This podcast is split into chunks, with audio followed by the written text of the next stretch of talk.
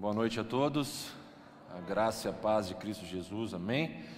Para quem está em casa também, muito bom ter vocês conosco, principalmente aqueles que estão aí pela primeira vez.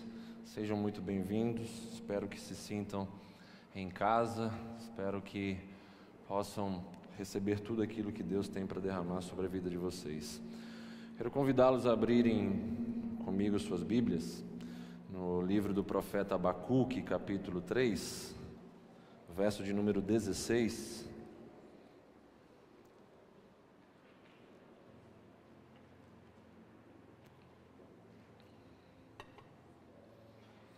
Abacuque, capítulo 3, verso de número 16. À medida que vocês forem achando, ponham-se de pé, para que a gente possa ler juntos a palavra do Senhor.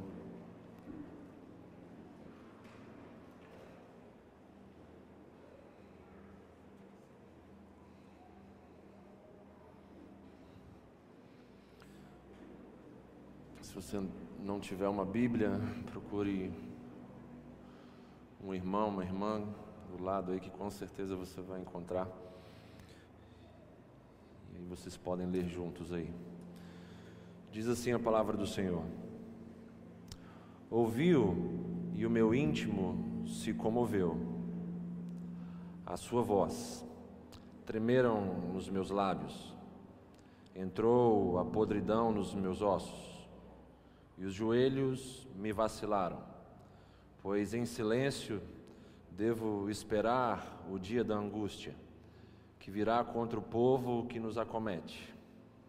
Ainda que a figueira não floresça, nem haja fruto na vide, e o produto da oliveira minta, e os campos não produzam mantimento, as ovelhas sejam arrebatadas do aprisco, e nos currais não haja gado, Todavia eu me alegro no Senhor, exulto no Deus da minha salvação. O Senhor Deus é a minha fortaleza e faz os meus pés como os da corça e me faz andar altaneiramente. Ao mestre de canto para instrumentos de cordas. Amém? Podeis vos assentar?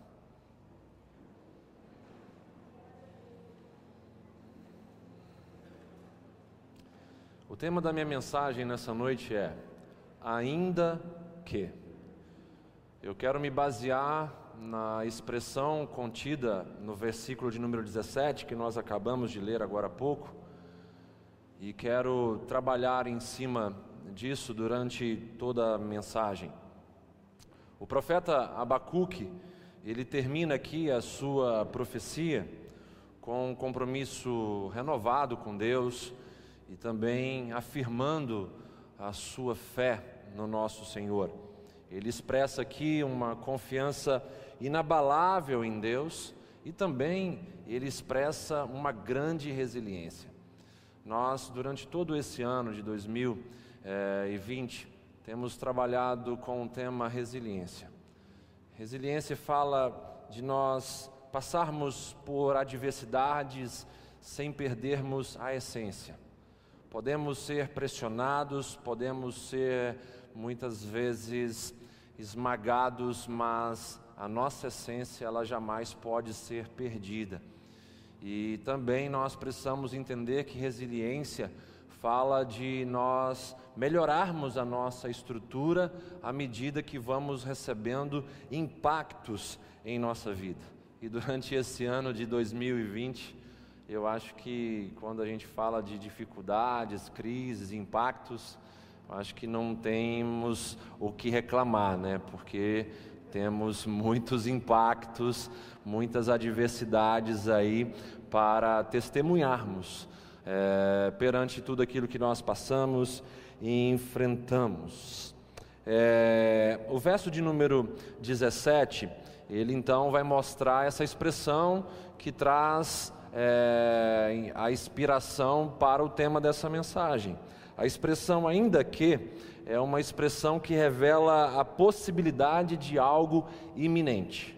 O profeta Abacuque ele tem uma visão daquilo que viria a acontecer, isso tem também é, o, a ligação com a escatologia com os grandes juízos de Deus sendo derramados sobre a terra, sobre os ímpios, ok? A igreja nos últimos dias ela vai sofrer perseguição, mas a nível de juízos, assim como aconteceu no Egito, a igreja não vai sofrer é, desses é, juízos de Deus, assim como o povo foi então poupado, protegido na terra de Gozen, enquanto toda a terra do Egito foi castigada pelas dez pragas.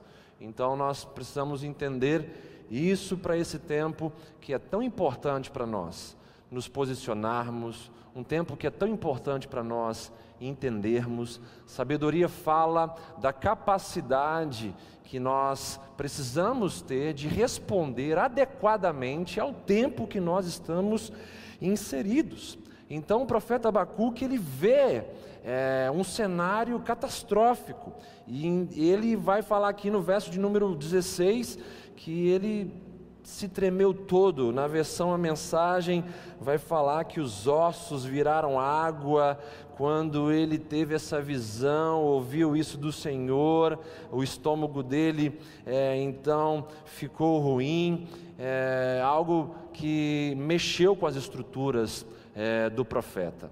Hoje nós estamos vivendo é, cumprimentos proféticos em nossos dias.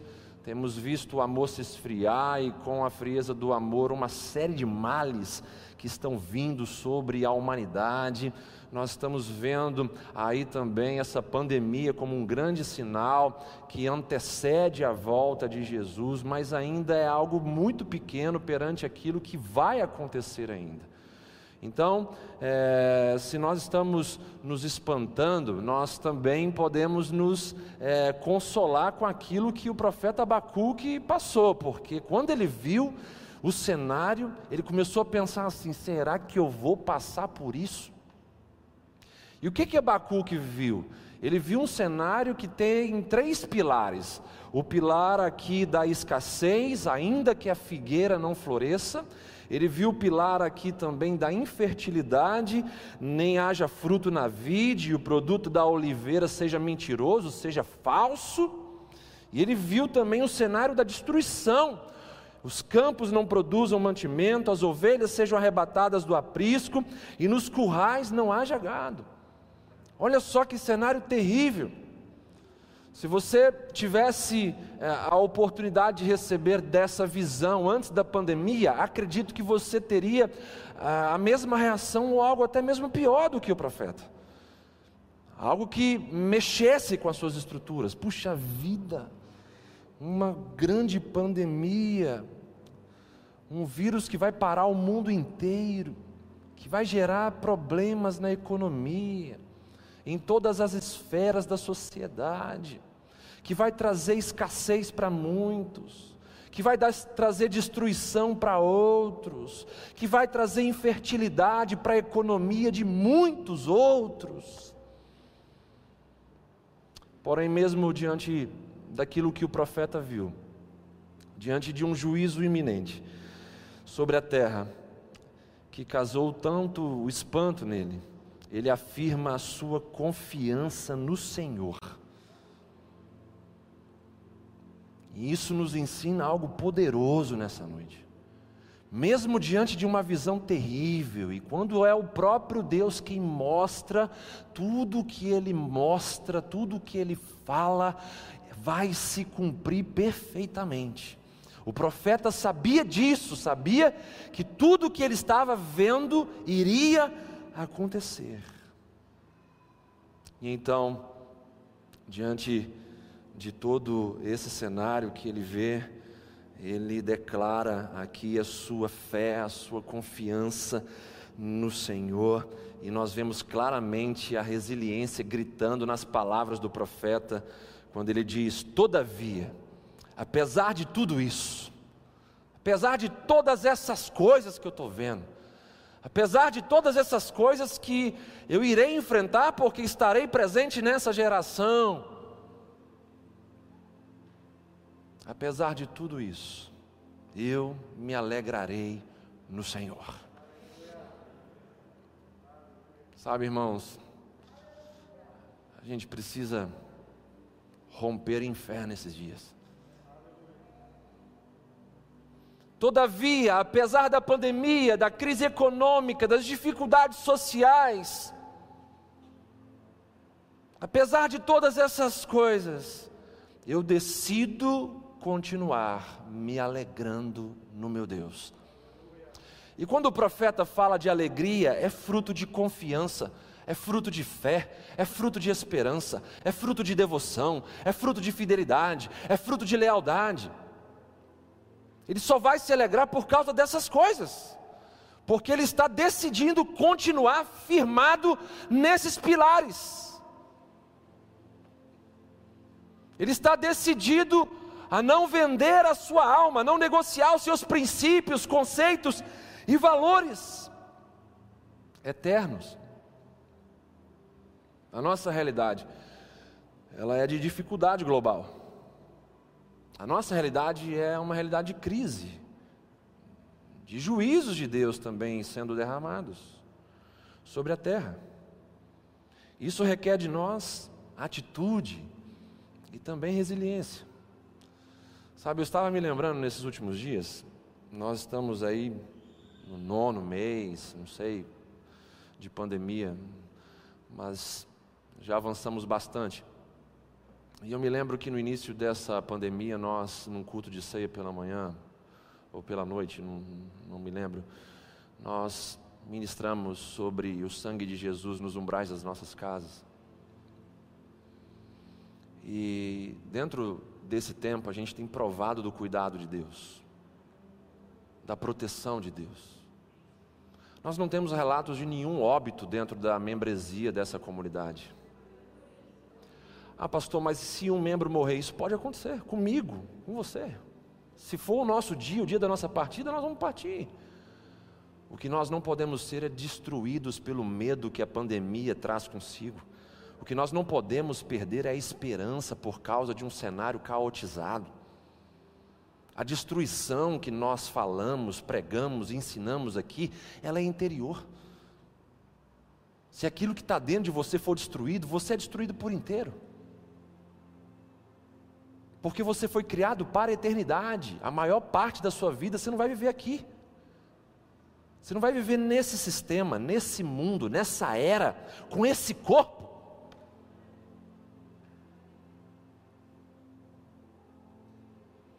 Então nós estamos vivendo uma realidade compatível com o que o profeta viu.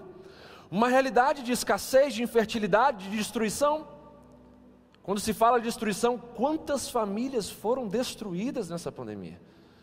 Quantas famílias estão sendo destruídas nessa pandemia? Quantas pessoas que caminhavam com Cristo na igreja perderam a sua fé, se desviaram do foco, do caminho, da verdade e da vida? Nós precisamos desejar a presença de Deus e reposicionarmos a nossa vida. Sabe, eu quero dar alguns conselhos práticos nesse momento aqui. Diante de uma realidade como essa que a gente está vivendo, irmãos, a gente precisa apresentar algo novo, a gente precisa apresentar uma nova proposta de vida, a gente precisa apresentar uma nova atitude diante de Deus, a gente precisa apresentar uma nova disciplina espiritual. Será que você não está entendendo que esse mundo, esse sistema, esse conjunto de ideias, de ofertas, de propostas, você não está entendendo que isso tudo está querendo te engolir e te destruir de forma sutil? Você não está entendendo o plano de Satanás de acabar com as famílias? Você não está entendendo o recado que a mídia está passando para você? Você não está entendendo o recado que os filmes e as músicas estão comunicando nesse exato momento? Para qual objetivo? Para qual propósito? Para te levar aonde? Será que você não está entendendo o que está acontecendo nesse exato momento? E vir aqui para se alimentar espiritualmente num domingo à noite apenas, isso é muito pouco perante o desafio que você tem pela frente. Isso não é levar Deus a sério. Isso não é levar a vida cristã a sério. Apresente algo novo para Deus nesses dias. Apresente algo mais ousado diante de Deus nesses dias.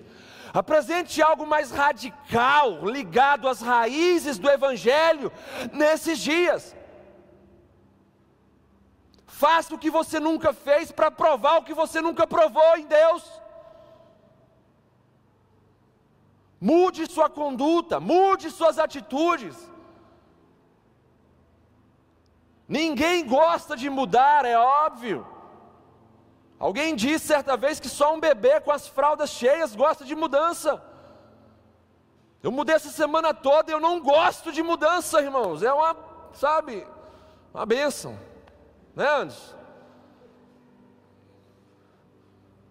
Por quê? Porque requer sacrifício, requer o reposicionamento de algumas coisas que não ficam às vezes no lugar que você gostaria que ficasse te exige uma adaptação a uma nova realidade,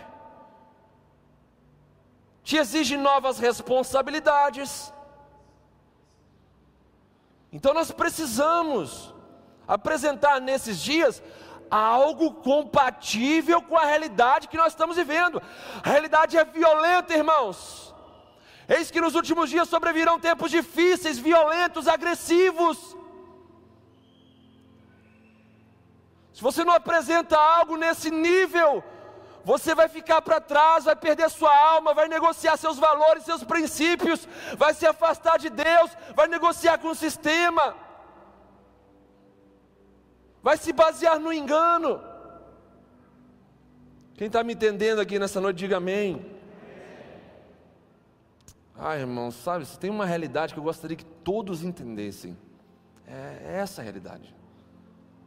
Isso é sabedoria. Sabedoria não é você ficar lendo, entendendo as coisas e tal. É praticar, é ter atitude, é ter postura, é responder ao tempo que você está vivendo. Vir aqui encher o seu currículo cristão de boas mensagens não vai te fazer uma pessoa vitoriosa perante um sistema agressor como o nosso. É necessário respondermos, irmãos, de maneira correta. E de que maneira a gente pode fazer isso? Desejando a presença de Deus e reposicionando as nossas vidas em justiça. Isaías 26, 9 vai dizer o seguinte: Com a minha alma suspiro de noite por ti, Senhor. Olha o desejo do profeta Isaías. Com a minha alma suspiro de noite por ti, Senhor. Eu te desejo. Com o meu espírito dentro de mim, eu te procuro diligentemente, sem preguiça porque quando os teus juízos, os teus julgamentos, as tuas disciplinas, elas são derramadas sobre a terra, os moradores do mundo aprendem justiça. Ei, irmãos, é tempo de nós respondermos a esse momento, conforme Isaías 26, 9 está nos dizendo. De que forma? Ansiando pela presença de Deus e reposicionando a nossa vida em justiça, porque toda dificuldade que Deus permite acontecer sobre nós, ela tem um propósito, ela tem um alvo, e esse alvo é o que? Colocar-nos no lugar correto perante a Sua vontade. Então coloque a sua casa em ordem, coloque a sua vida espiritual em ordem, coloque a sua vida profissional em ordem, coloque esse namoro em ordem, esse noivado em, em ordem. Coloque as coisas dentro de você em ordem.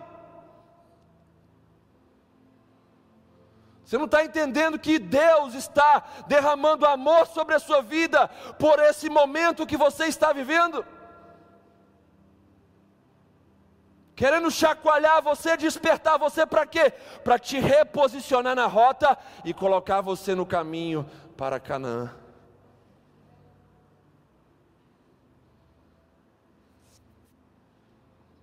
Vamos desejar a presença de Deus e reposicionar nossas vidas.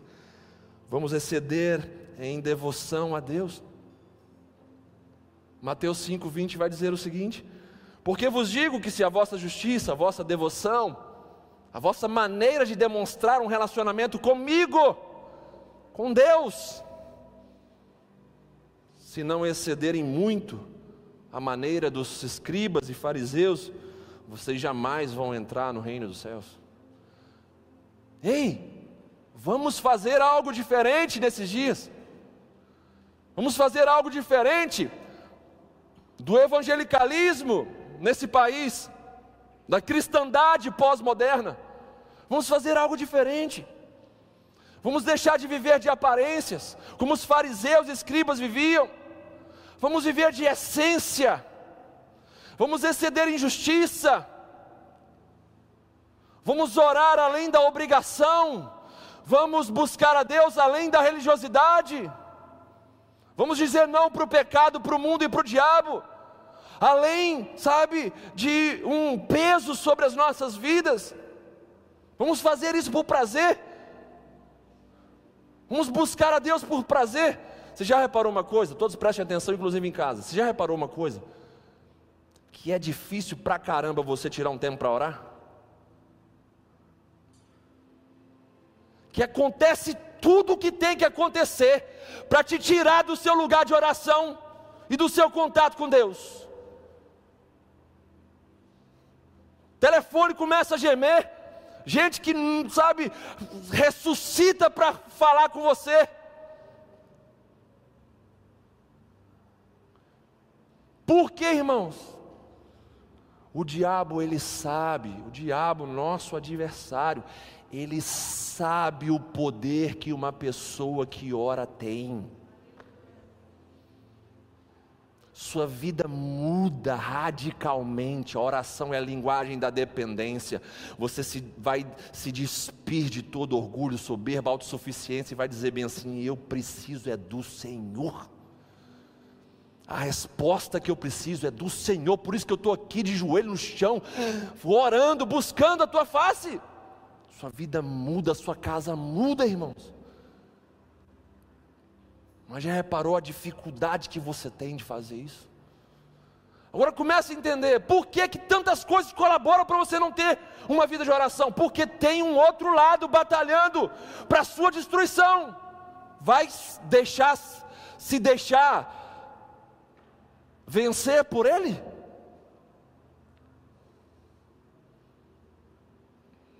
Tudo que é precioso tem o seu preço, irmãos.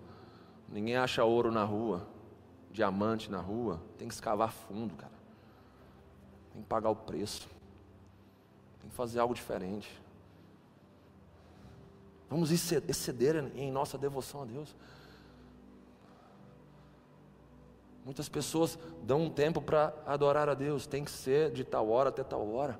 Não pode exceder um pouco, se Deus estiver falando, se a presença dele estiver se manifestando. Tem que ser no seu tempo, você não pode exceder, tem que ser dentro da sua aparência religiosa, daquilo que é bom para você? Será que não pode ser aquilo que é agradável a Deus? Tem que ser agradável a você?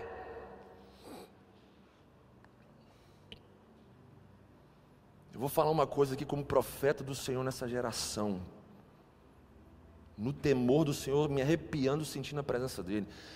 Quem não apresentar diante de Deus sacrifícios agradáveis a Ele nesses últimos dias, vai ficar para trás e vai sofrer eternamente no lugar onde vai ter muita dor, sofrimento, gemidos terríveis. E vai estar tá todo mundo sendo julgado de forma justa, porque todos os que estiverem lá Deus não vai permitir que estejam sem serem avisados antes. Porque Ele não pode julgar uma pessoa de forma justa se não der para essa pessoa a oportunidade de mudar de vida, de chacoalhar a vida dela.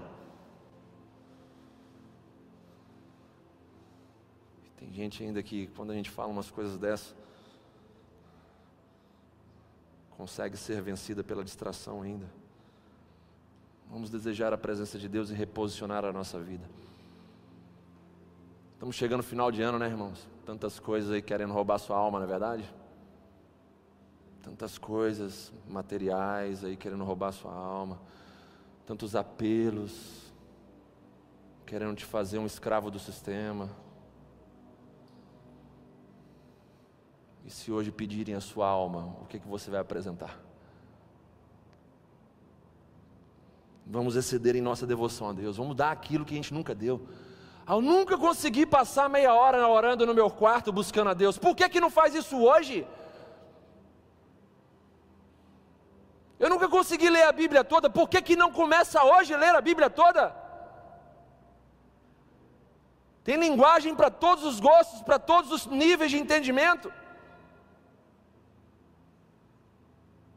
Eu nunca jejuei na minha vida. Por que, que não começa a jejuar? Para dominar essa carne sua.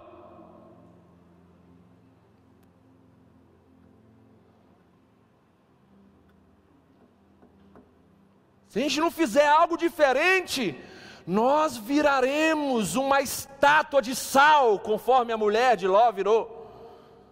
Porque os anjos de Deus proporam a ela uma nova caminhada. Ei, siga em frente, olhe para frente, porque esse lugar vai ser destruído. Ela, por ter tanta paixão por Sodoma e Gomorra, pela cidade do pecado, não resistiu e olhou para trás. Ela quis ver o último capítulo dessa novela.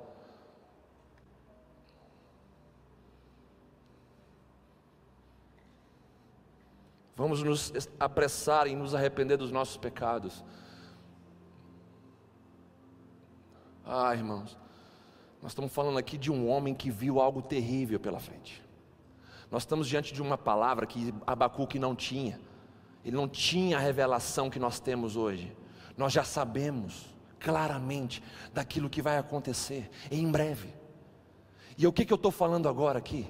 Eu estou falando agora de conselhos práticos para você mudar a sua vida, para se preparar para esse tempo que você vai enfrentar. E o que, que você precisa fazer? Desejar a presença de Deus e se reposicionar em justiça. Você precisa exceder em sua devoção a Deus, apresentar algo novo perante Ele. Você precisa se apressar em se arrepender dos seus pecados. Gente que está com pecado aí há 10, 15, 20 anos ou mais, com pecados de estimação, já passou da hora de se arrepender, de largar essas coisas, largar essas práticas. Parar de mentir, parar de adulterar, parar de olhar pornografia, parar de fazer as coisas que desagradam a Deus. Parar de ter dúvida, parar de, sabe, ter medo.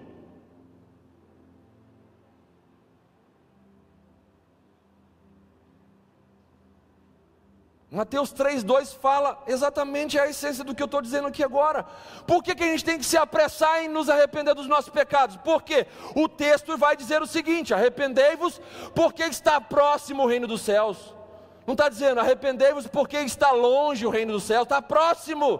Por isso que temos que ter pressa em nos arrepender, em mudar de mente, mudar de posição, mudar de vida confessar, abandonar os pecados e não pegar mais neles. Fazendo isso, você aponta o caminho para quem está ao seu redor, o caminho, a verdade, a vida, o caminho de salvação. Continuando nesses pecados, você está botando gente ao seu redor em perigo também. Porque ao invés de sinalizar a vida, você está sinalizando morte, sinalizando o inferno, sinalizando a perdição.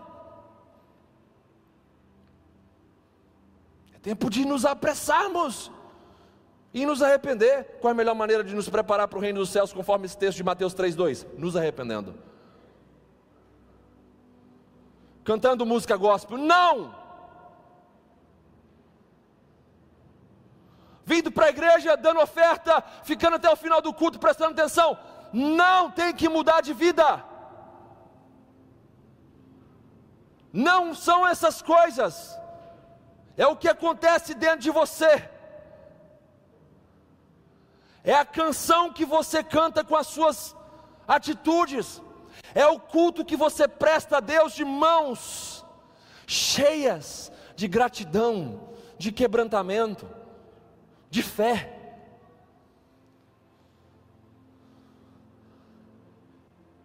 As pessoas muitas vezes querem uma igreja mais pulsante, falam de avivamento, mas vêm para o culto como mendigos, para ficar pedindo bênção para Deus. Gente que vem para o culto como esse, dizendo com a sua atitude o seguinte: Eu só estou aqui, Deus, porque eu preciso de uma proteção nessa semana, que eu vou fazer uma viagem perigosa. Eu só estou aqui nesse culto hoje porque eu preciso do meu emprego mantido e tem muita gente sendo mandada embora lá. Eu estou aqui porque eu estou com medo de perder meu emprego. Eu só estou aqui hoje porque eu fui no velório e eu vi minha vida na eternidade e eu me vi no inferno. E eu estou com medo do inferno e é por isso que eu estou aqui.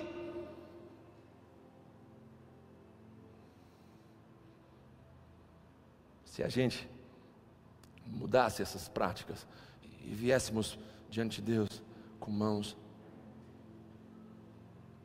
cheias de oferta, dizendo: Senhor, eu estou aqui hoje porque eu quero te adorar.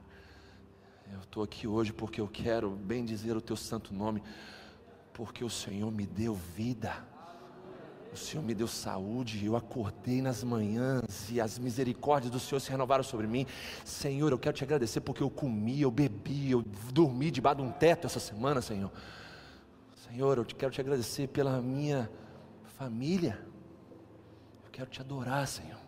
Eu quero responder a tudo que, aquilo que o Senhor fez na minha vida durante essa semana toda. Ah, meu irmão, aí você quer ver o céu descer? É quando os mendigos se tornarem filhos. É quando os pedintes se tornarem verdadeiros adoradores que adoram o Pai em espírito e em verdade, com entendimento. Quem entende, responde. Se eu entendi o que Deus quer, eu vou responder em verdade. Vamos fazer algo novo, vamos fazer algo diferente. Vamos potencializar o nosso testemunho. Olha o que, que Jesus falou no seu sermão profético. Isto vos acontecerá o quê? Um dentre elas, pandemia. E isto vos acontecerá para quê? Para que deis testemunho. Ei, vamos potencializar o nosso testemunho. Vamos parar de reclamar. Reclama do governo, reclama da economia, reclama do calor, reclama de tudo. Da demora da vacina. Ei, vamos potencializar o nosso testemunho. Vamos testemunhar que Deus é bom e as suas misericórdias duram para sempre. Vamos potencializar o nosso testemunho e vamos dizer que Deus, Ele cumpre a Sua palavra em nossos dias e cumprirá nos próximos. Vamos potencializar o nosso testemunho. Isso tudo está acontecendo para quê? Para que a igreja se levante e diga para o mundo: não se desesperem, o nosso Deus é o caminho, a verdade e a vida. Ele cuida do seu povo mesmo em meio ao caos. E ainda que uma pandemia venha, e a figueira não floresça, e que haja esterilidade, infertilidade, destruição, eu ainda me alegrarei no Senhor meu Deus, porque Ele continua sentado num alto e sublime trono. Deus não está morto, Deus não está em crise, Deus não está instável.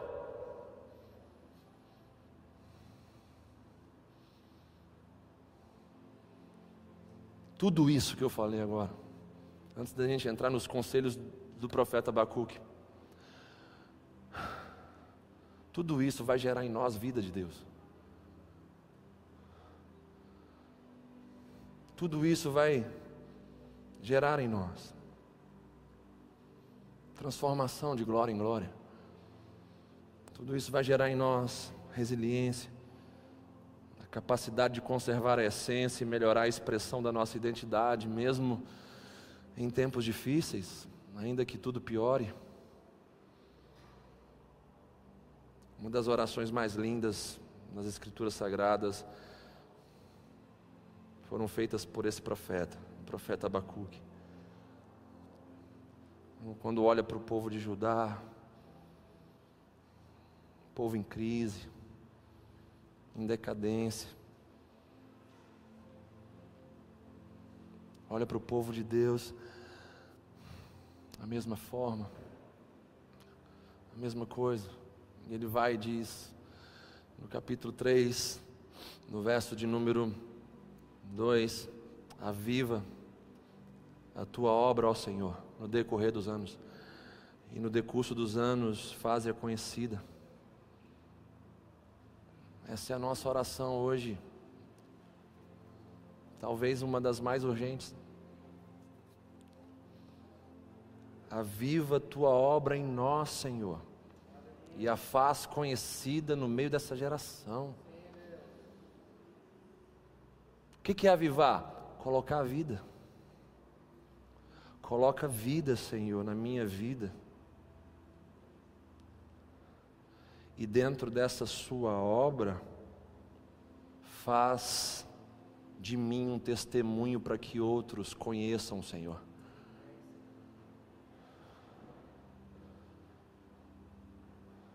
Quem quer ter sua vida avivada pelo Senhor aqui nessa noite? Viva a sua obra, Senhor, na minha vida. Pode dizer isso em voz alta? Levante a sua mão, feche os seus olhos e diga: Aviva, Senhor. Mais alto: Aviva, Senhor, a tua obra dentro de mim e através de mim. Faz o seu nome ser conhecido por onde quer que eu andar. Você pode aplaudir o Senhor aí?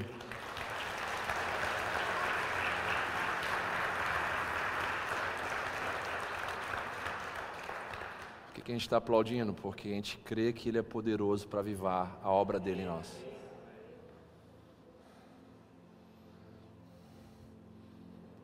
Coloca a vida no nosso caos. Isso é avivamento. Coloca a vida, Senhor, no caos de pessoas aqui. Coloca a vida, Senhor, no caos familiar, no caos existencial, no caos emocional de pessoas aqui. Coloca a vida, Senhor, naqueles que estão enfermos, Senhor. Eu te peço nesse momento, coloca a vida naquela UTI, Senhor, na vida do Senhor Valdomiro, Pai. Coloca a vida dentro dele agora. Em nome de Jesus. Sopra, Senhor, nele. Tira todo o medo, Senhor, do coração desse homem. Sopra esperança, sopra fé, sopra saúde, sopra força, sopra, Senhor, vigor. Sopra nele, Senhor. E faz a sua obra conhecida naquele lugar em nome de Jesus. Amém. Gente, olhando para o texto agora, mantenha sua Bíblia aberta em Abacuque capítulo 3, por favor.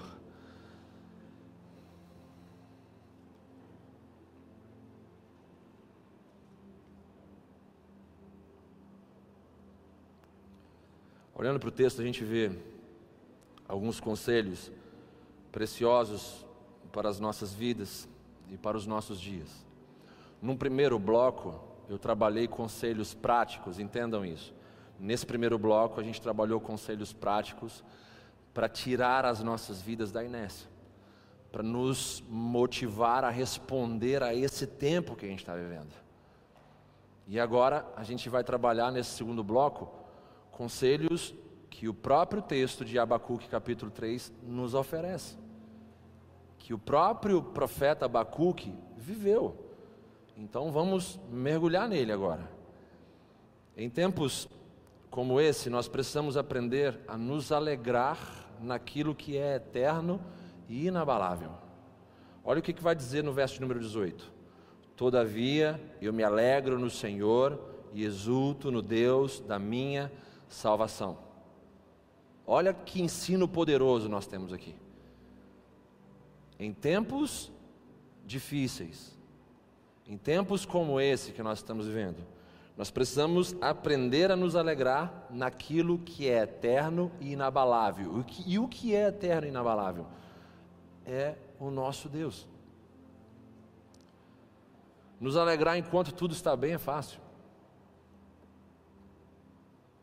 A nossa alegria ela não pode se basear em circunstâncias, irmãos. Sabe por quê? Porque ela não é um sentimento para nós cristãos.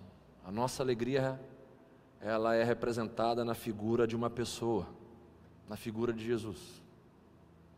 Não é por sentimentos, não é por emoções que a gente define alegria, a gente define a alegria pela fonte dela. E a fonte da alegria é Jesus. Quem crê nisso aqui, diga amém.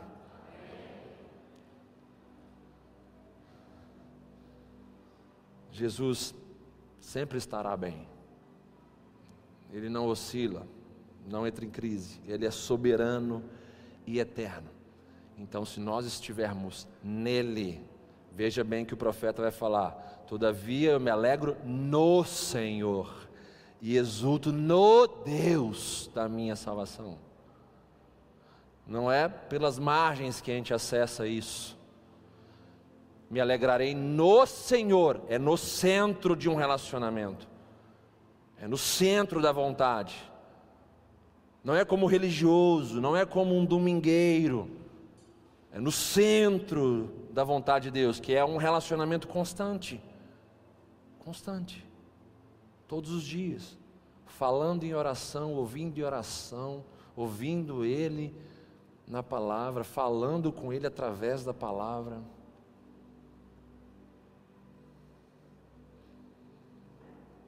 Se nós estivermos no Senhor, nós poderemos aprender a nos alegrar nos momentos difíceis também.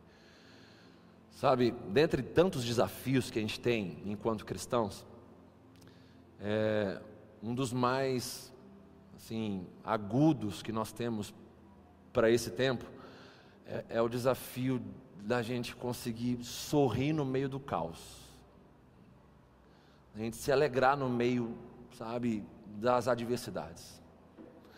Não no sentido de concordar com o caos, não mas no sentido de expressar um relacionamento com Deus no meio do caos.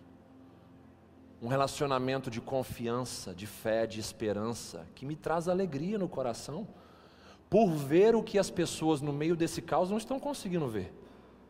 Muitos estão olhando no meio desse caos para a situação, estão vendo apenas o que? Vai piorar, vai dar zebra, esse negócio vai ficar terrível, vou perder meu emprego, essa crise econômica vai engolir o país. Essa pandemia vai ficar complicada, essa vacina, estou desconfiando dela. Tem gente até falando assim: ah, não vou tomar essa vacina porque vai ter o chip do capiroto nela. Vou perder minha salvação se eu tomar essa vacina aí. Toma, irmãos, se for segura, aprovada pelos órgãos competentes, fique em paz. A gente precisa, em nome de Jesus, aprender essa lição. De conseguirmos sorrir com a nossa família. Tem gente que vem do serviço, aí traz os problemas do serviço para dentro de casa. Não vive a vida cristã familiar. Não consegue ali o pai pastorear os filhos, a esposa, liderar a casa. Não consegue fazer um culto familiar, não consegue orar. Por quê? trouxe os problemas da empresa para dentro de casa. A humanidade vai ficando cada vez mais tóxica. Já não faz mais o que gosta, não assiste o filme, não fica com a família. A humanidade vai ficando cada vez mais tóxica. A família vai se distanciando, o casamento vai deteriorando. Os filhos vão ficando rebeldes, vão começando a serem liderados ali pelos amigos da escola, pelos traficantes na rua. Vamos aprender a ser alegres, felizes no meio das adversidades. E a gente tem motivo para isso. Por quê? Porque tudo que nós temos e somos em Deus é nosso para sempre. Porque tudo que eu tenho, tudo que eu sou em Deus, não vai ser destruído. Tudo que eu tenho e sou em Deus é meu para sempre, porque isso ninguém vai poder me roubar. A minha identidade, destino, a pátria celestial, o corpo glorificado, os galardões, são nossos para sempre, irmãos. Quem é que vai tirar isso da gente? Quem é que vai tirar o seu novo nome? Quem é que vai tirar seu corpo glorificado?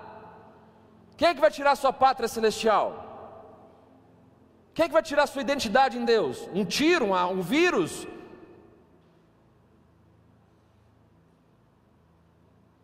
Quem é que vai tirar essas coisas sua? Só que a gente pensa que nós somos apenas isso no hoje. Eu sou esse corpo para sempre. Eu vivo nesse mundo para sempre. Isso é mentira. Você não é esse corpo para sempre. Você não mora nesse mundo para sempre.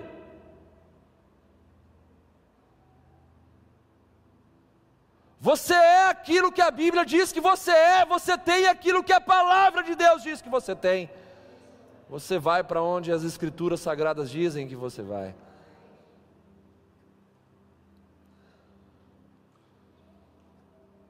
Para nós estarmos em Deus, nós devemos estar em seus ideais. Por que, que o profeta está falando aqui? Eu me alegro no Senhor e me exulto no Deus da minha salvação. Porque ele está dentro dos ideais de Deus, ou seja, ele está fazendo a vontade de Deus, ele está obedecendo a palavra de Deus, então ele está no Senhor.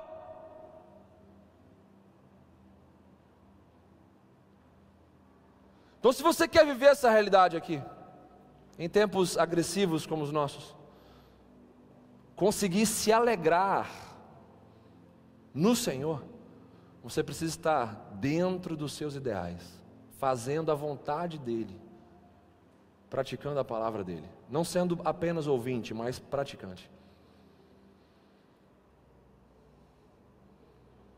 Já reparou que quem está em Deus consegue sorrir no meio do caos? Já reparou isso? Que quem está em Deus consegue sorrir no meio do caos? Não porque ele está concordando com o caos, mas sim porque ele está concordando com o agir daquele que está dentro dele. Tipo, eu não consigo me desesperar porque a minha esperança ultrapassa aquilo que o mundo está propondo para mim. Minha esperança está além do dinheiro, além dos bens materiais, além de uma enfermidade.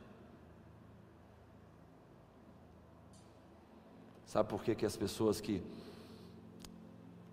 conseguem sorrir no meio do caos, se alegrar em Deus no meio das adversidades? Sabe por que isso acontece com elas? Por causa da consciência limpa. Eu já vi várias pessoas que perderam emprego e me contaram isso sorrindo. Dizendo assim, pastor, estou tão feliz. Por quê? Porque eu fui mandado embora por obedecer à vontade de Deus. Eles mandaram eu fazer isso, isso, isso no serviço, que era errado. E eu não fiz. Eles me mandaram embora, então eu estou feliz. Sabe, quando a gente vai ler a história dos mártires cristãos, irmãos, ah, meu Deus do céu. É gente beijando a estaca que seria queimado nela, dizendo: Obrigado, Jesus, por me permitir morrer dessa forma.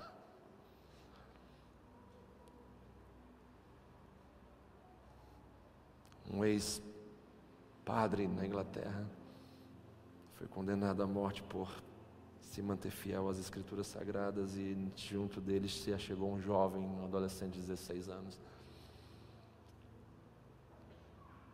E esse homem de Deus virou para aquele jovem e falou assim: Filho, alegre-se em Deus, porque ainda nessa noite nós vamos cear junto com o nosso Senhor.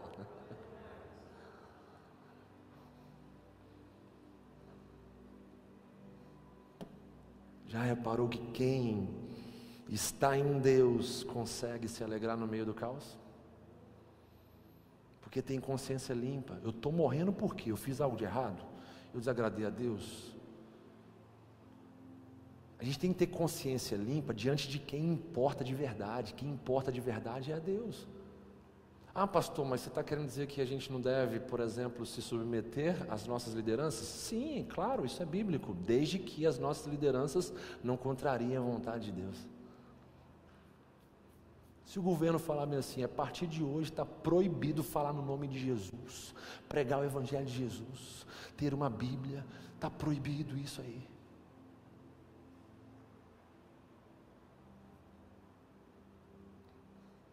O que, que você faria?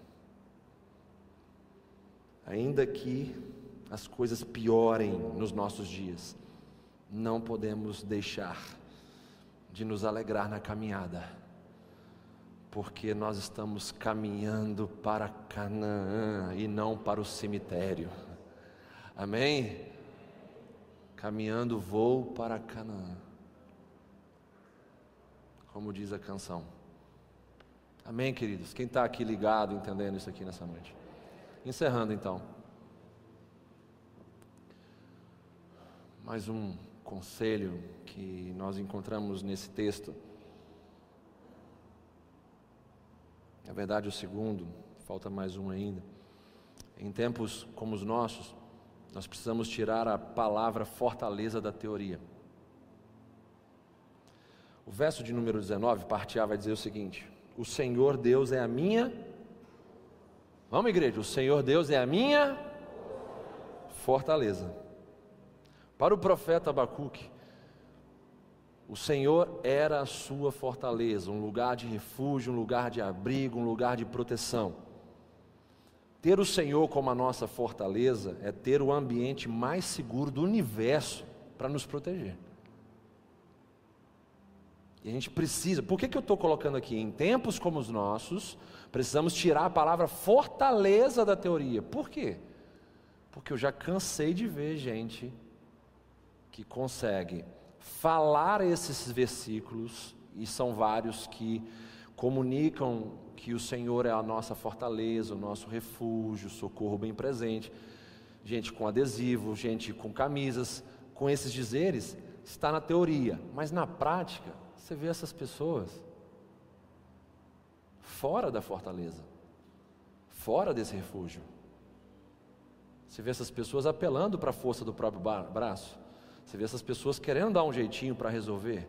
Você vê essas pessoas querendo se defender quando na verdade devemos deixar o Senhor agir, porque a vingança não pertence a nós, a vingança é do nosso Deus. Já reparou quando Deus consegue, quando Deus vem para te defender? Na verdade, Ele sempre nos defende. E o mais legal é quando Ele nos defende, a gente não consegue entender que Ele está nos defendendo. Porque em algumas situações, Deus nos defendendo pode parecer uma derrota para a gente.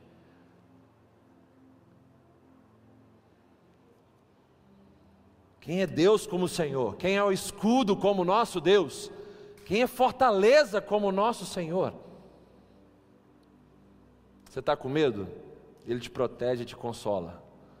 Você está enfrentando enfermidade? Ele te cura, ele te alivia ou te consola. Ele pode fazer essas coisas. Você está enfrentando a morte?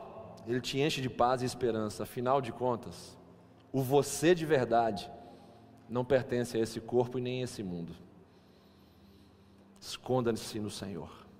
Esconda-se no Senhor. Desfrute da paz que contraria a situação que você está vivendo. Que quando você se esconde em Deus, se abriga em Deus, se refugia em Deus, e como isso funciona na prática, pastor? É quando você confia totalmente nele. É quando você só age quando ele fala e te traz paz no coração para fazer aquelas coisas. Você não age por impulso, você não age por emoções. Isso te faz ficar protegido. Porque quando você faz, mesmo que aos olhos humanos as coisas deem errado, você está protegido porque o Senhor está te guardando ali. E como eu disse anteriormente, as pessoas elas conseguem sorrir em meio ao caos por causa da consciência limpa. Estou fazendo alguma coisa errada aqui? E ali você se sente guardado, protegido, amado, amparado pelo Senhor. Você está na fortaleza de Deus. Por quê? Porque você está decidido a viver conforme a vontade dEle. Você está decidido a se entregar totalmente a Ele. E aí a gente consegue desfrutar de uma paz que contraria situações, na é verdade. Quem já sentiu essa paz que é sério de entendimento aqui? Tipo assim, as coisas tudo dando errado do seu lado e você está lá em paz. Sabe? Pegou Covid, está em paz. Por quê? Se eu morrer dessa enfermidade aí, essa é a vontade de Deus na minha vida.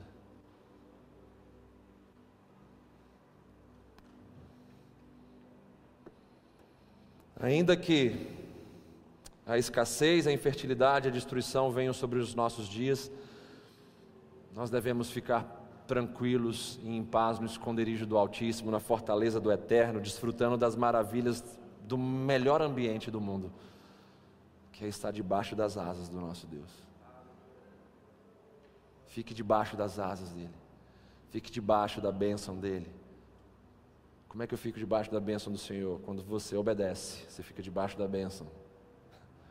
Quer ficar protegido? Obedeça, obedeça a Deus, obedeça a Ele. Quer ficar protegido? Se entregue a Ele totalmente, confie nele de todo o seu coração. Ah, mas eu não estou vendo nada daquilo que eu gostaria de ver no momento. Ei, faça a vontade dele. Que importa é a sua consciência. Você está fazendo a vontade dele, você está debaixo das asas dele. Você está obedecendo a ele, você está debaixo das asas dele. Ah, mas eu não estou ouvindo Deus, ele está em silêncio. Ei, mas ele já te deu diretivas: siga as setas, siga as placas, siga a palavra, siga aquilo que você já aprendeu, faça a vontade dele, e aí você vai estar na benção, você vai estar protegido, você vai estar seguro. Fechando, em tempos desafiadores como esses nossos, nós precisamos de um andar altaneiro. Só lembrando aqui, gente, para ficar bem guardado no nosso coração. Em tempos como esses, nós precisamos aprender a nos alegrar naquilo que é eterno e inabalável, ok? Esse é um grande desafio, a gente conseguir sorrir em meio ao caos. Não pelo fato da realidade externa, porque está ruim as coisas, mas pelo fato da realidade interna. Porque se é dentro de mim, Ele é rei, está no trono, me governando, eu preciso me alegrar nisso. Amém, gente? Segundo lugar, em tempos como os nossos, nós precisamos tirar a palavra fortaleza da teoria. Porque falar esses versículos é bonito, viver eles é maravilhoso e é transformador. Então a gente vai conseguir entrar nessa fortaleza do Senhor quando a gente se entregar por inteiro, sem reservas, sem dúvidas. A única coisa que você precisa ter em mente para estar na fortaleza é não ter dúvidas. Não tenha dúvida. Mas aqui eu vou ser suprido, vai. Mas aqui eu vou ter direção, vai. Mas aqui vai dar certo, vai dar certo. Mas aqui eu vou ter clareza das coisas? Sim. Porque a palavra dele é lâmpada para os nossos pés e luz para os nossos caminhos. Não tenha dúvida. Não tenha dúvida. E agora para a gente fechar. Em tempos como esses, desafiadores, nós precisamos de um andar, altaneiro. Olha o que, é que vai dizer a parte B do verso 19. E faz os meus pés como os da coça, e me faz andar altaneiramente. Entendam, irmãos, a coça é um animal veloz e ao mesmo tempo firme em suas passadas. Não é uma velocidade burra, é uma velocidade sábia. Ela tem firmeza em suas passadas. A sua pisada ela é tão firme que consegue que ela consegue andar nos espinhadeiros sem escorregar, o que garante a ela acessar aos lugares altos e perigosos e assim desfrutar de alimentos nobres. Tem gente que quer desfrutar de alimentos nobres, mas não tem condição de andar em lugares altos e arriscados. O leão come sempre uma parte nobre porque ele vai nos lugares altos, nas montanhas. Leão da montanha, né, expressão famosa. E ele come sempre coisas boas nesses lugares altos. Toda vez que você sobe, espiritualmente falando, você vai encontrar coisas boas para se alimentar também. Sabe por que, que muitos estão desnutridos espiritualmente? Isso vai afetar as emoções também. Isso vai trazer um, um prejuízo muito grande para o seu interior. É porque você fica ou abaixo ou no mesmo nível do medo, da dor e da aflição. Você não sobe. E aí você come migalhas, você come alimentos de quinta categoria. Abacuque ele declara que a sua fé no Senhor vai permitir ele suportar dificuldades que virão, porque os pés dele estão posicionados nos lugares celestiais. Quando a gente fala de lugar celestial, a gente está falando da vontade de Deus, da palavra de Deus, a gente está falando da realidade divina, das coisas do alto. Quando você decide viver nisso, você está colocando os seus pés em lugares altos. Que o Senhor possa nos levar para lugares e atmosferas novas, lugares altos e atmosferas novas. Quem gostaria de viver isso nessa semana aí? Lugares altos, atmosferas novas. É você entrar no seu quarto de oração, começar a orar, começar a adorar. Aí você começa a subir. Você começa a subir. Você entra na, assim, na verdade não tem esse entrar na presença de Deus, né? Porque a gente já está na presença de Deus. Mas você ali, de forma específica, no lugar preparado, você então começa a devotar a sua vida, e você entra preso a algumas coisas, daqui a pouco você começa a sentir que as algemas estão caindo. Você começa a sentir que o peso está descendo. E aí você começa a subir. E aquela amargura que você sentia já se transformou em amor, perdão, compaixão e misericórdia. Aquele medo que você estava sentindo já se transforma então em confiança inabalável. Vai dar certo, Ele está comigo. Ele vai entrar comigo nesse lugar e eu sei disso. Ele vai me guardar, proteger, me direcionar. Ah, irmãos, isso é tremendo. E aí você começa a subir. Seu andar passa a ser mais altaneiro. E é isso que a gente tem que viver. A gente tem que viver dentro de uma realidade acima das coisas que nos prendem a essa terra, das coisas que nos prendem à carnalidade, das coisas que nos prendem à humanidade caída. A gente precisa viver isso. E o Senhor é quem dá, não é verdade? E faz os meus pés como os da corça e me faz andar altaneiramente. Opa, é uma situação que não depende de mim. Eu quero andar altaneiramente. O que é que eu tenho que fazer, Senhor?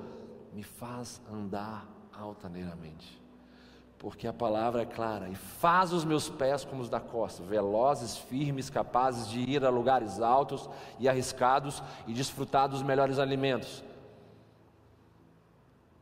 E me faz andar altaneiramente, me faz andar alto. Que o Senhor nos leve para esses lugares altos. Pés eles falam de onde nós firmamos a nossa base, onde nós firmamos a nossa estrutura, o nosso sustentáculo. Então, o que está me sustentando aqui agora, em pé? São os meus pés. Mas eu estou seguro aqui porque o ambiente, ele é plano. Agora, se eu começar a andar em lugares né, irregulares, eu vou começar a sentir dificuldade de né, manter o meu equilíbrio. E falando de caminhada cristã, assim, quem é que vai manter o nosso equilíbrio nesses lugares tenebrosos? Aí sai da nossa capacidade. É como se olhar para um morro assim e falar assim: não, isso aí é impossível alguém subir lá, né, sozinho, sem uso de equipamentos. Da mesma maneira, tem situações que você vai olhar assim e falar assim: eu não consigo passar por isso. É só Deus que vai te fazer passar por essa situação. Tem gente aqui que já passou coisas terríveis. Perdeu um ente querido, um familiar próximo, um filho, um esposo, uma esposa. São situações que você olha para a sua humanidade e fala bem assim: eu, eu não tenho condição. Quando meu irmão morreu, por exemplo, eu não consegui dormir vários dias. Era um negócio ruim dentro de mim. Eu falei, gente, eu vou acabar morrendo aqui não estou conseguindo respirar, a alma ficava sufocada, sabe? Mas aí o Senhor vem e coloca os pés da gente para trilhar nesses lugares difíceis de forma firme. Vamos, vamos filho, então. Nem que seja para que eu coloque a mão sobre você e vou te guiando. Isso, vai firmando os pés aí, igual o menino quando vai aprendendo a andar, vai firmando os pés aí. Isso, esse lugar é ruim mesmo, eu sei que é ruim, esse lugar é íngreme, né?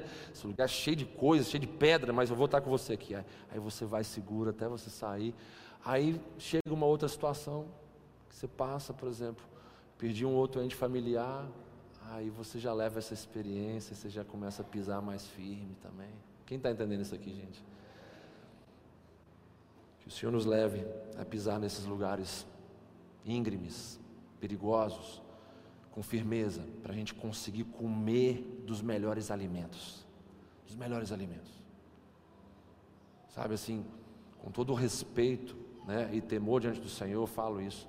Né, é, de, de pessoas próximas nossas aqui, o Marcos e a Aline, por exemplo. Como eles estão comendo de alimentos nobres, sabe? Porque os pés deles foram firmados no meio da dor. E eles conseguem trilhar por esses lugares arriscados, perigosos e acessar os melhores alimentos. Eles têm me abençoado. Eu tenho comido daquilo que eles têm recebido de Deus constantemente. Sabe? E dentro de tudo isso, uma expressão fica clara: é no sofrimento que o ouro do nosso caráter é refinado pelo Senhor. Onde estão firmados os nossos pés em tempos difíceis? Na rocha mais alta do que nós ou na areia da ilusão das coisas dessa terra? Onde estão firmados os nossos pés? Ainda que os rios avancem e o mar se agite, nós não iremos ser abalados, porque estamos andando na rocha alta e segura. O que é essa rocha alta e segura, mais alta do que nós? São os princípios, conceitos e valores que não se deixam levar pelo caos, pois se tornaram parte de nós e nos conectam com as coisas do alto. Quando a palavra de Deus se torna parte da gente, a gente não consegue se divorciar dela. Se tornou um princípio, um conceito e um valor nosso. Se tornou parte do nosso caráter. Irmãos, você está pisando aí numa rocha mais alta do que você, numa rocha mais alta do que os seus problemas, numa rocha mais alta do que as suas adversidades. Vamos andar pela fé. Vamos andar pela esperança. Vamos viver com os nossos pés seguros nas promessas de Jesus. Vamos viver com os nossos pés seguros nas promessas de Deus. E aquele que prometeu, ele é fiel para cumprir. Qualquer situação que você viver na sua vida tem promessa de Deus sobre você. Adversidades, promessas de Deus estão ali sobre você. Basta você estudar, basta você ler, basta você meditar, basta você encarnar a palavra de Deus. Como é que a gente encarna a palavra de Deus? Quando a gente começa a praticar ela, ela passa a se tornar parte de nós, parte do nosso caráter, parte do nosso, dos nossos princípios. Isso é bênção demais, irmãos uma coisa clara que a gente hoje tem perdido nos nossos dias: crianças que não dão mais bênção aos pais, pedem bênção aos pais. Quem concorda comigo aqui? As crianças não estão conseguindo fazer da palavra de Deus parte delas, porque os pais já se perderam da palavra de Deus, se desviaram da palavra de Deus. Aí depois quer entregar os meninos tudo estragado para a igreja e falar bem assim: joga um óleo ungido aí e faz esse menino viver de novo. Como se a gente tivesse esse poder de, ah, vou botar a mão aqui, esse menino vai ficar bom agora.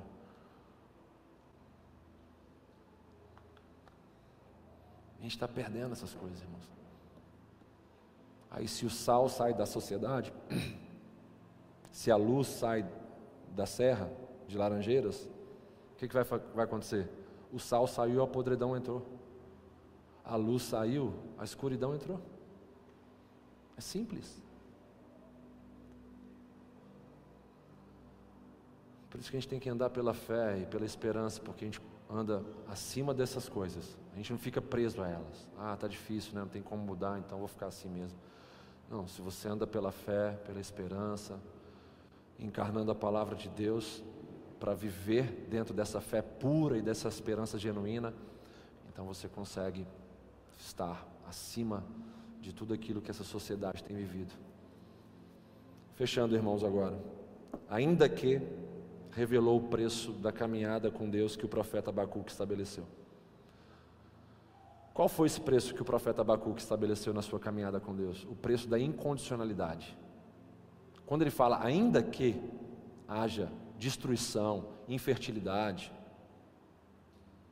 escassez, ainda que eu vou continuar servindo ao Senhor. Porque como é que eu vou me alegrar no Senhor se eu não vou continuar servindo a Ele? Como é que eu vou me alegrar ao Senhor se eu não vou continuar sendo fiel, leal a Ele? Então, esse ainda que estabelece o preço da caminhada com Deus que Abacuque estabeleceu. Colocou. O preço é a incondicionalidade. O pau pode quebrar que eu vou continuar me alegrando nele.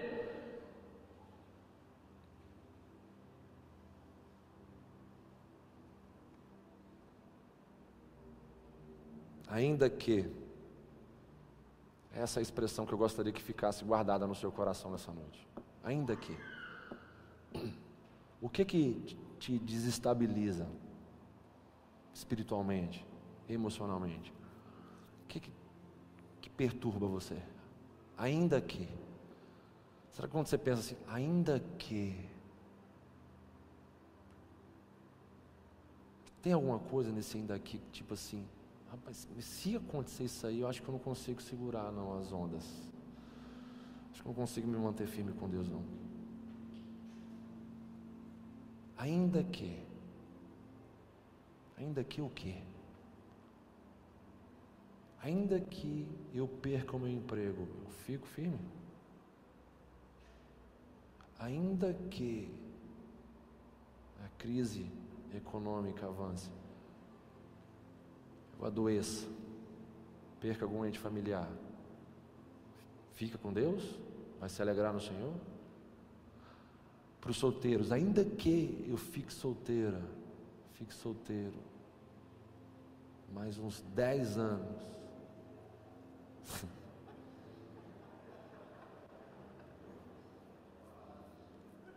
eu vou me alegrar no Senhor. Aí que está as irmãs aí solteiras, irmãos. Se alegra no Senhor? Os solteiros se alegram no Senhor aí, gente? Amém, amém. Vou nem perguntar de novo, não, deixa para lá esse negócio.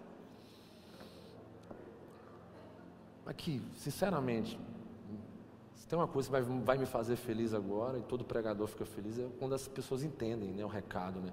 Entenderam, gente, o recado hoje? Entenderam aí? Ainda que Eu já passei tanta situação na minha vida, eu citei o Marcos e a Aline, mas ó, eu, já, eu já passei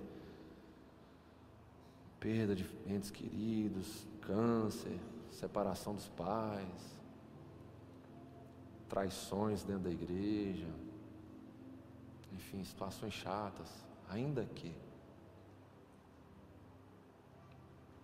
Tem que ser incondicional o amor, a obediência, a fé. Tem que, tem que ter isso, cara. Pode parar. Não pode parar. Não podemos parar. Eu fecho essa mensagem convidando vocês a fazerem a oração de Abacuque.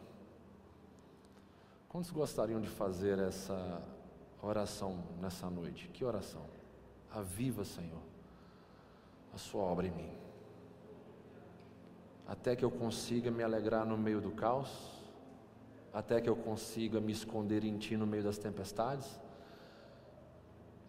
e até que eu consiga andar contigo acima do medo, da dor e da aflição. Para que que Deus vai avivar a obra dele? A obra é o que, pastor? O serviço dele, o agir dele, o intervir dele, né? Colocar vida nisso, porque ele só vai poder agir em você se você der permissão a ele. Não é como o diabo que já entra, já, sabe, oprimindo, sabe? fazendo as coisas pela força, não. Se fosse assim, fosse para ter esse tipo de problema, ele teria resolvido ao criar uma raça de robôs, de pessoas programáveis, para fazer sempre aquilo que ele pedir. Só que ele criou pessoas como ele, que têm vontade, que têm direito de escolher, de, de decidir. Então você tem que querer. Querer permitir Ele colocar vida no agir dele em você. A sair da religiosidade. O que é religiosidade, pastor? Você sempre fala disso aí. Religiosidade é a enfermidade da religião. É o que ingessa, bloqueia, se opõe ao mover de Deus na sua integralidade. Não, só até aqui o Senhor pode falar. Só quero ouvir palavras de amor, correção, confronto, disciplina, arrependimento, pecado. Não quero ouvir falar dessas coisas, não. Só quero ouvir falar de bênção. Então, isso é religiosidade. A gente que acredita, ah, eu vim na igreja agora, agora eu saio daqui, meus problemas resolvidos, agora eu estou. É como se fosse vacina, né? Na verdade, nem a vacina é. Isso aqui é praticamente uma medicação que vai adiar o problema do seu câncer moral e espiritual. Vamos permitir Ele agir nas nossas vidas, até que nós consigamos nos alegrar no meio do caos, nos esconder nele em meio às tempestades e andar com Ele acima do medo, da dor e da aflição. Vamos ficar de pé, gente, para a gente encerrar junto?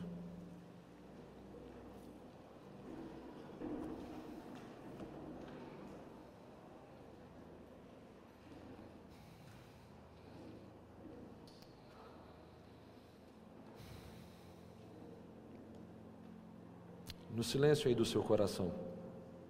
Feche os seus olhos todos. No silêncio do seu coração, faça essa oração.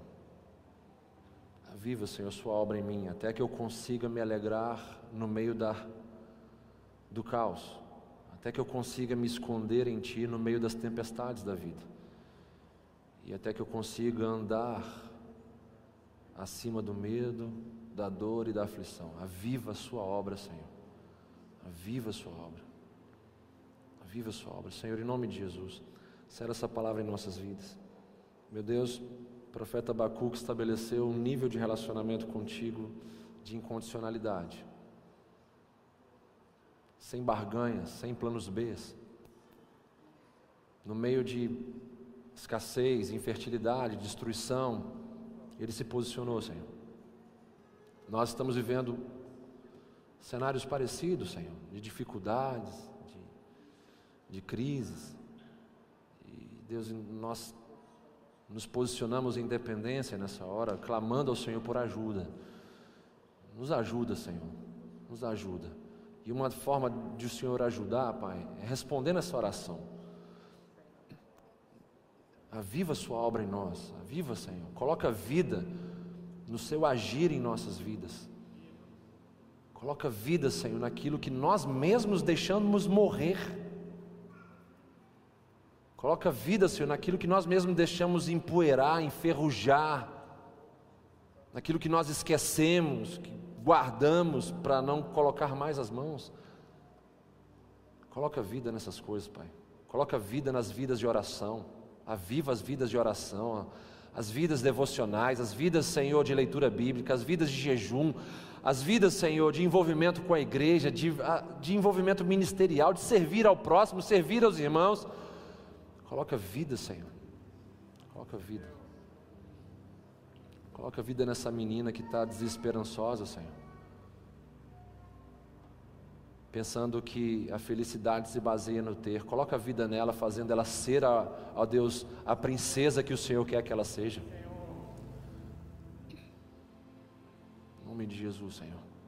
Alcance todos que estão em casa.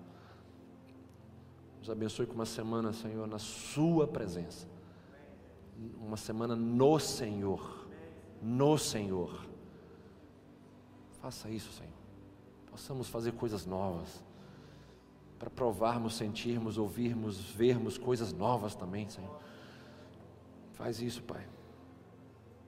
Como pastor colocado pelo Senhor à frente desse povo, Deus, eu te peço, por favor, guarda toda essa comunidade, meu Deus. Senhor, os dias são tão maus, são tão maus, Senhor. Guarda esse povo, Pai. Quero me colocar na brecha, em intercessão. Entre o céu e a terra, eu quero ser o intercessor agora. E te pedir, Senhor, guarda esse povo, Pai. Eles vão ter que lutar muito, vão ter que enfrentar muitas coisas, meu Deus. E, ó Pai, a grande, A alegria das nossas vidas é no meio dessas aventuras a gente conseguir ver o sorriso do Senhor para nós. É a gente sentir Sua mão pegando na nossa, passeando pelos lugares mais estranhos dessa terra.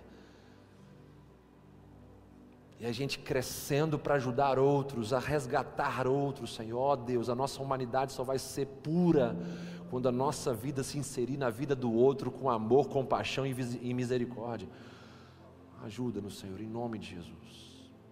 Guarda o teu povo, livra o teu povo de todo mal nessa semana, meu Deus. Que essa palavra seja uma palavra para a eternidade, na vida de todos aqui. Em nome de Jesus. Amém.